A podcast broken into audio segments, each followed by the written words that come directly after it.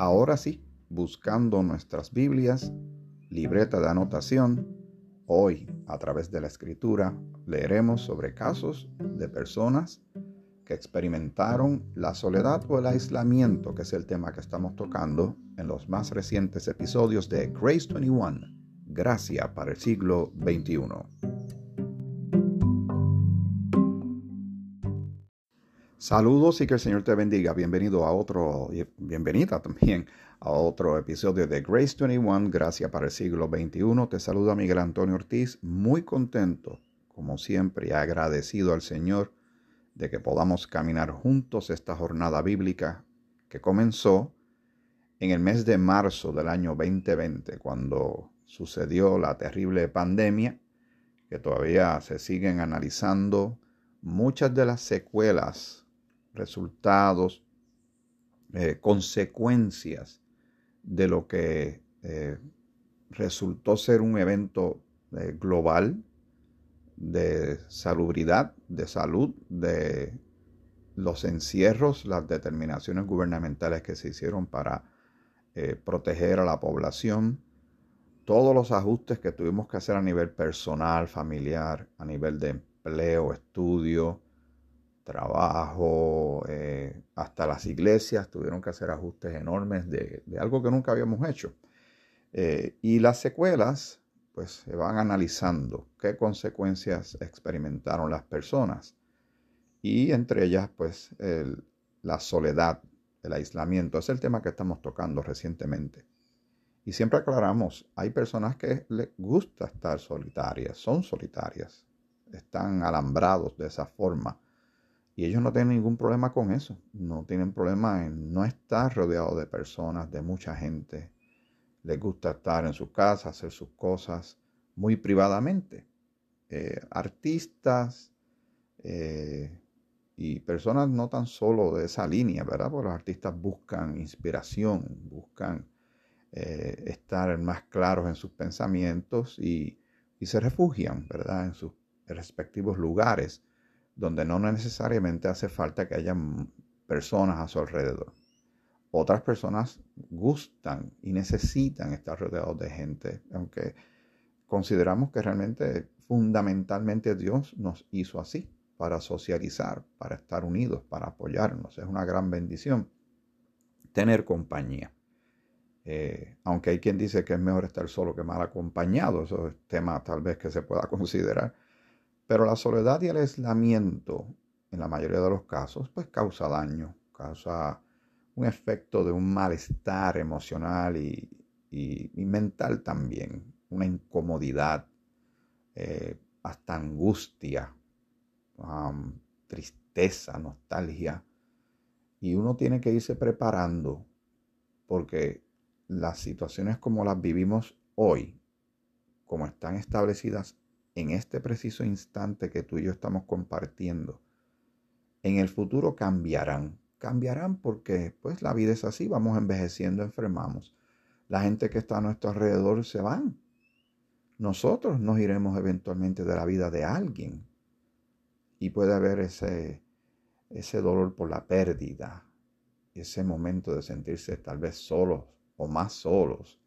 Eh, he visto de cerca he tenido la gran bendición, lo llamo así porque es una escuela, de ver personas a mi alrededor que sus, sus pequeños universos realmente eran así, eran muy reducidos, de tener muy pocas amistades, de tener vínculos muy estrechos, eh, íntimos, con un grupo muy reducido de personas y cuando estas personas comienzan a desaparecerse, porque se mueren o porque se mudan, pero mayormente en el caso de que fallecen, porque así es la vida, estas personas de momento se ven que no tienen, no, no, encuentran qué hacerse, porque la rutina de visitar a alguien o llamar a alguien ya desapareció, terminó, no, no, no, no expandieron ese círculo tan importante a su alrededor para prepararse para, para tener personas ya, sea para uno bendecirlos a ellos o que esas personas bendigan a uno, ¿verdad? Porque eso tiene bendición. Pero la soledad, eh, en términos generales, para la mayoría de la población es algo eh, antipático, duele, llega a doler. Pero como dijimos en, el, en la introducción a este episodio, vamos a la palabra del Señor y vamos a comenzar con el caso de María, María la la Biblia. María, la que sierva del Señor, la que el Señor utilizó para, eh, para que Jesús naciera, porque tenía que, el sacrificio que Dios mismo provee, el Señor mismo, Dios, el Padre nuestro, provee, tenía que ser por medio de una persona de carne y hueso para que cumpliera cabalmente ese sacrificio en la cruz a través de la vida de Jesucristo nuestro Señor que nunca pecó. Así que utilizó a María. Que se haya hecho de María algo más de lo que realmente debería, no se debe haber hecho tanto de verdad, de ponerla como si tuviera poderes sobrenaturales o el término madre de Dios, hay que tener mucho cuidado porque Dios es eterno y siempre ha estado y todo lo demás vino después de Él, ¿verdad? Y se sujeta a Él. Eh, creo que se le fue la mano a mucha gente, o algo que ella no pidió, ¿verdad? Hay que aclarar eso. Pero María está en la Biblia y, y es bienaventurada. Y hay que considerar esos momentos cuando se le anuncia esa bendición tan grande que sería para realmente la humanidad en el sentido de que Jesús, dentro del plan de salvación de Dios, el plan de rescate de Dios, como le llamamos, María eh, cumple un papel bien fundamental. Pero que quede claro, el Salvador es Jesucristo. El que derramó su sangre en la cruz es el Señor Jesucristo. El que fue sepultado y resucitó al tercer día es Jesucristo. Es por medio de Él que somos justificados delante del Padre cuando creemos en Jesucristo como Señor y Salvador. Que nadie le quepa la menor duda que eso es así. No hay otro nombre bajo el cielo dado a los hombres en que podamos ser salvos. Pero ese no es el tema de hoy. Vamos a, al capítulo 1 de Lucas. Y viajemos en el tiempo y entendamos algunas cosas dentro del tema de soledad y aislamiento. Al sexto mes el ángel Gabriel fue enviado, y estoy en el versículo 26 de Lucas capítulo 1. Al sexto mes el ángel Gabriel fue enviado por Dios a una ciudad de Galilea llamada Nazaret a una virgen desposada con un varón que se llamaba José, de la casa de David. Y el nombre de la virgen era María. Y entrando el ángel en donde ella estaba, dijo, Salve, muy favorecida, el Señor es contigo, bendita tú entre las mujeres. Mas ella, cuando le vio, se turbó por sus palabras y pensaba qué salutación sería esta. Entonces el ángel le dijo, María, no temas, porque has hallado gracia delante de Dios, y ahora concebirás en tu vientre y darás a luz un hijo, y llamarás su nombre Jesús. Este será grande y será llamado Hijo del Altísimo. El Señor Dios le dará el trono de David su padre, y reinará sobre la casa de Jacob para siempre y su reino no tendrá fin. Entonces María dijo al ángel, ¿cómo será esto? Pues no conozco varón. Lo que quiere decir es que no había tenido, ¿verdad? Intimidad, relación sexual con ningún varón. Respondiendo el ángel le dijo, el Espíritu Santo vendrá sobre ti y el poder del Altísimo te cubrirá con su sombra. Por lo cual también, eh, también perdón, el santo ser que nacerá será llamado Hijo de Dios.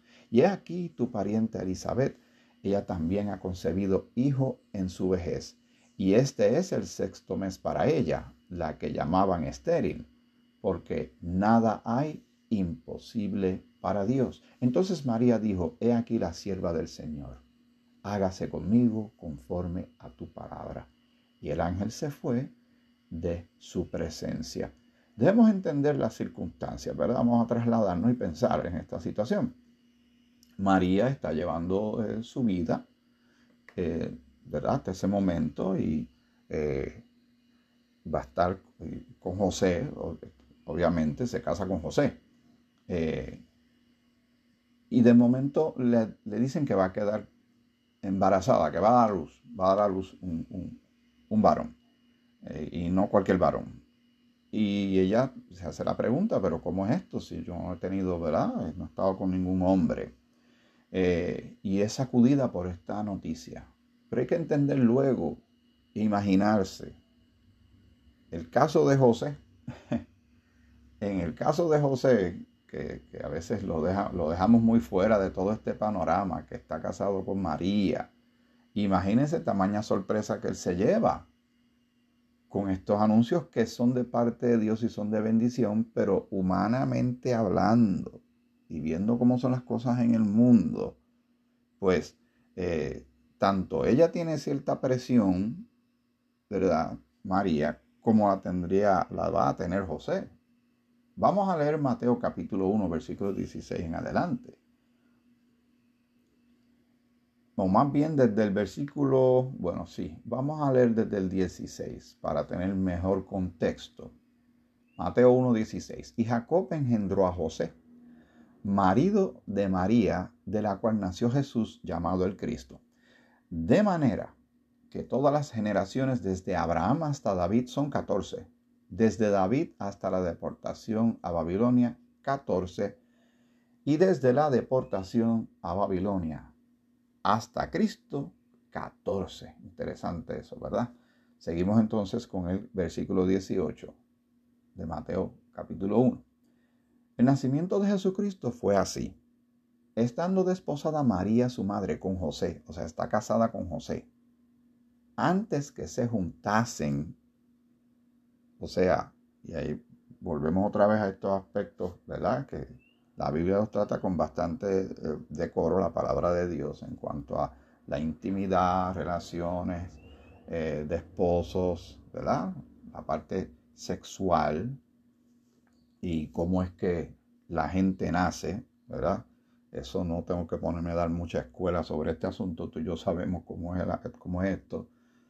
Dice, eh, antes que se juntasen, se halló que había concebido del Espíritu Santo. O sea, ella está embarazada, pero no de José, porque esto es una obra sobrenatural de Dios, del plan de Dios.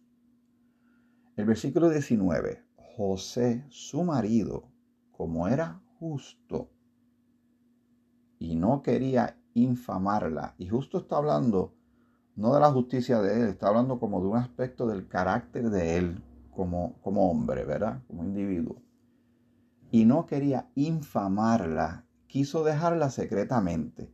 O sea, piensen, María en sus pensares luego de todo lo que sucedió, ¿habrá sentido algo de soledad o hasta aislamiento? Porque le está sucediendo un evento muy particular a ella y a más nadie sobre la faz de la tierra.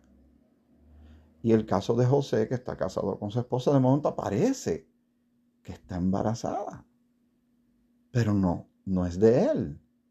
Él no tuvo que ver nada en el asunto. Pensemos en todo lo que sucede en su superestructura mental y emocional. Pero la clave de esto, la línea entretejida en todos estos acontecimientos es el Señor.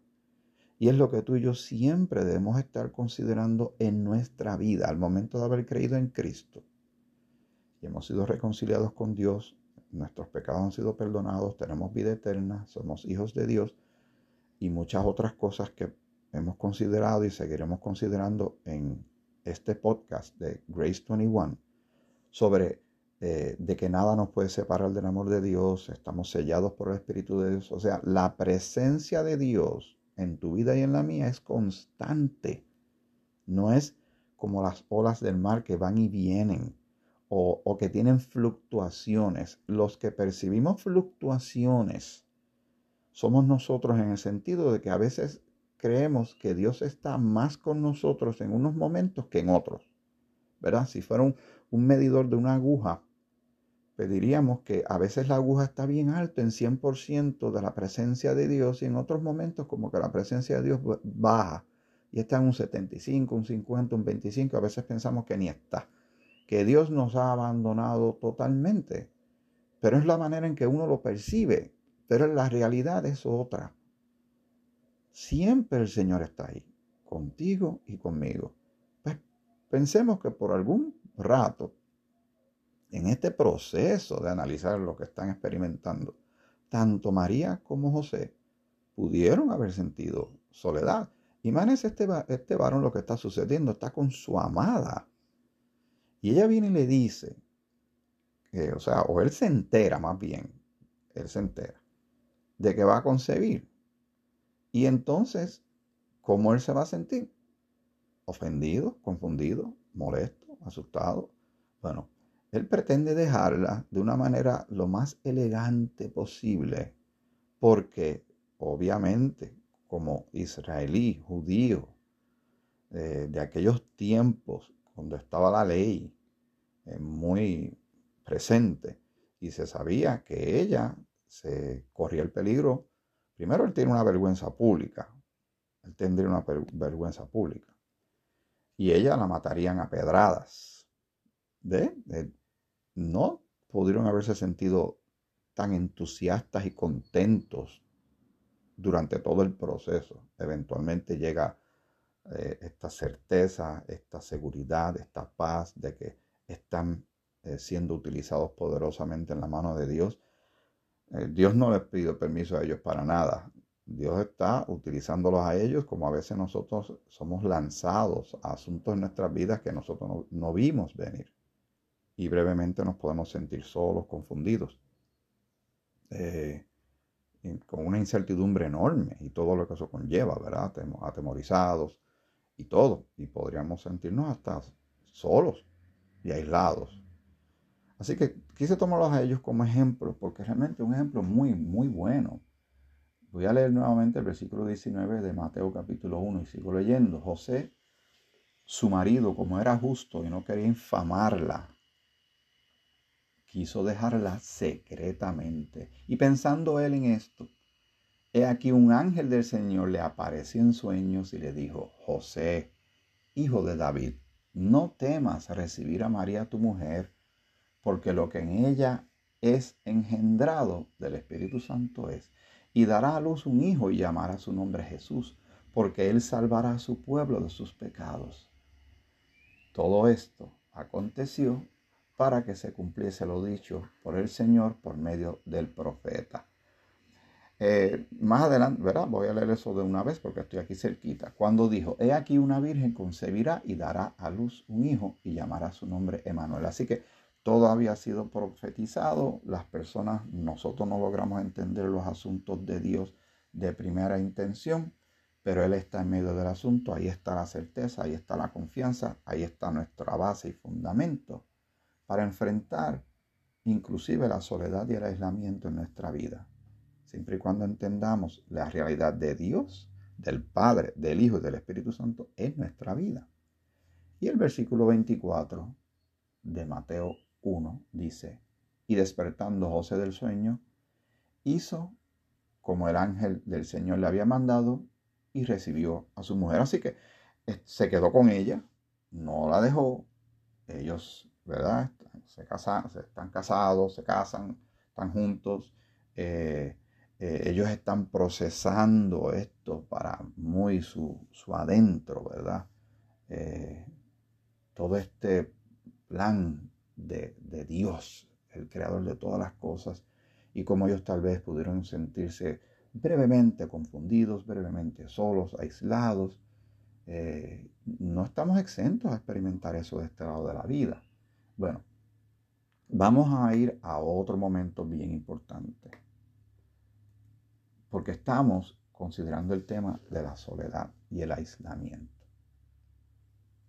Obviamente nace Jesús y viene para una misión en particular. Y vamos a un momento climático de todo este esta maravilla de vida de Jesús, quien entrega su vida en la cruz por nuestros pecados.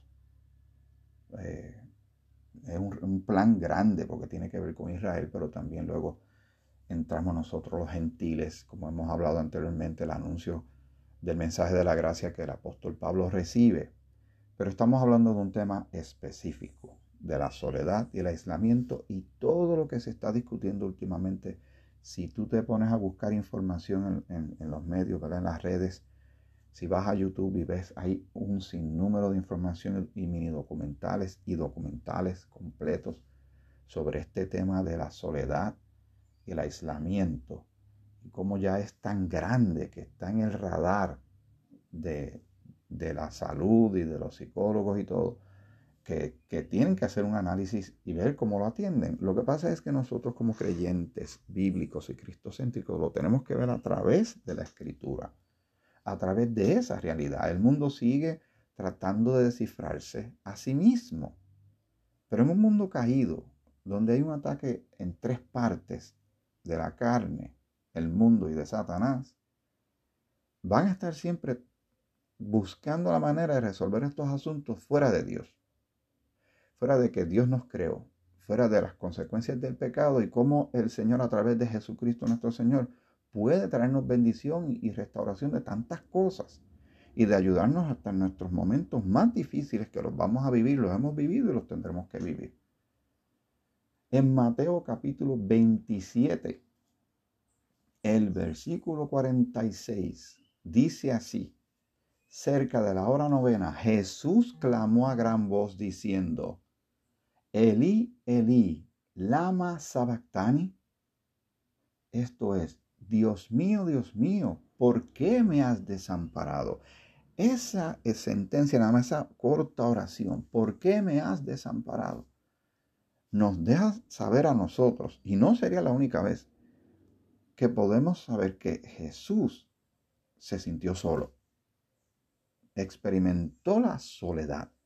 Está cargando con el pecado del mundo. Dios no negocia con el pecado. Es su hijo, sí, pero en ese momento, con toda esa carga, no tan solo de el dolor físico por todo el maltrato que recibió, sino sintió como un, como un alejamiento, un desconecte, lo que sea que estuvo pasando en ese instante, en su ser, en el madero, en la cruz, Él expresa estas palabras, ¿por qué me has desamparado?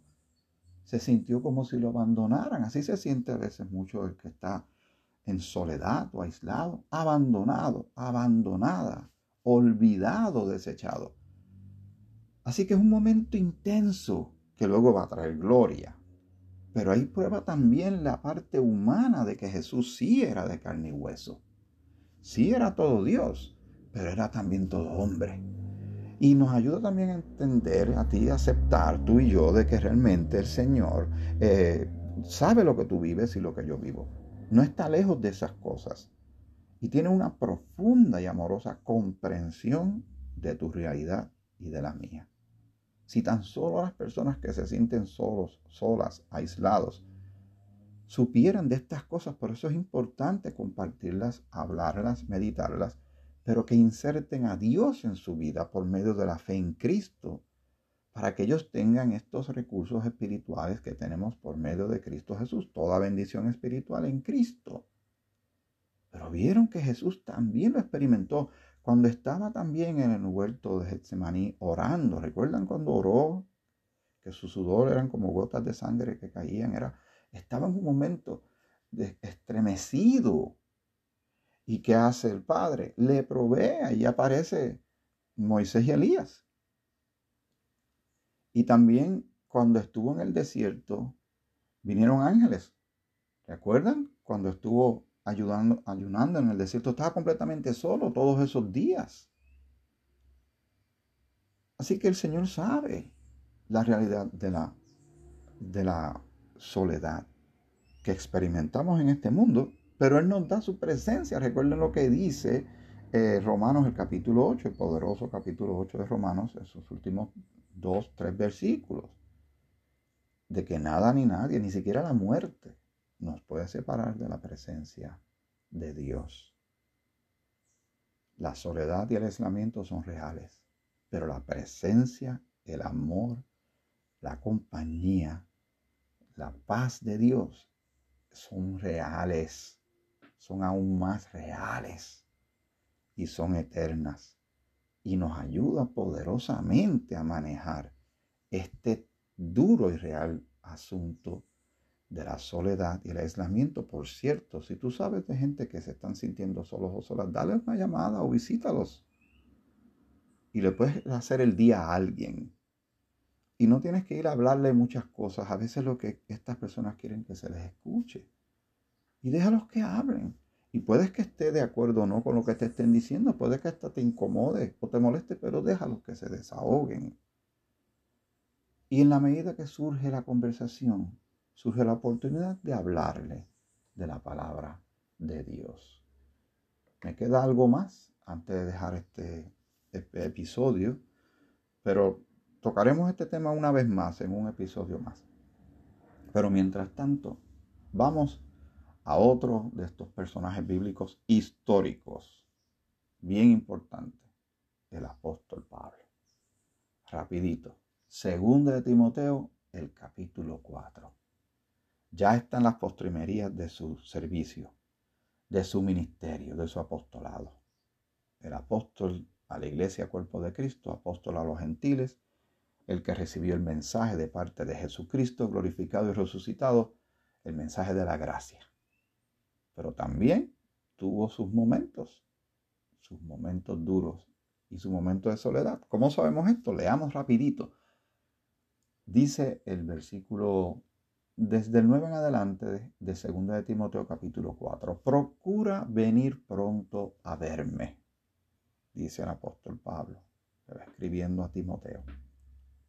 Porque Demas, o sea, esto es una persona también que Pablo conoció, porque Demas me ha desamparado. Desamparado es que no lo están parando, lo, lo abandona, ¿verdad? Para poner en términos que tú y yo podamos manejar mejor porque Demas me ha desamparado, amando este mundo y se ha ido a Tesalónica. Así que Demas abandona a Pablo, se va a asuntos del mundo, como está haciendo muchísima gente, lo viene haciendo no tan solo desde Demas, desde antes y ahora aún más, que tanta gente está abandonando las filas del cristianismo, están alejándose de los asuntos de Dios, eh, cristianos abandonando cristianos, dejando la obra. Está pasando algo muy lamentable que también se está monitoreando y se están haciendo muchos estudios en cuanto a esta...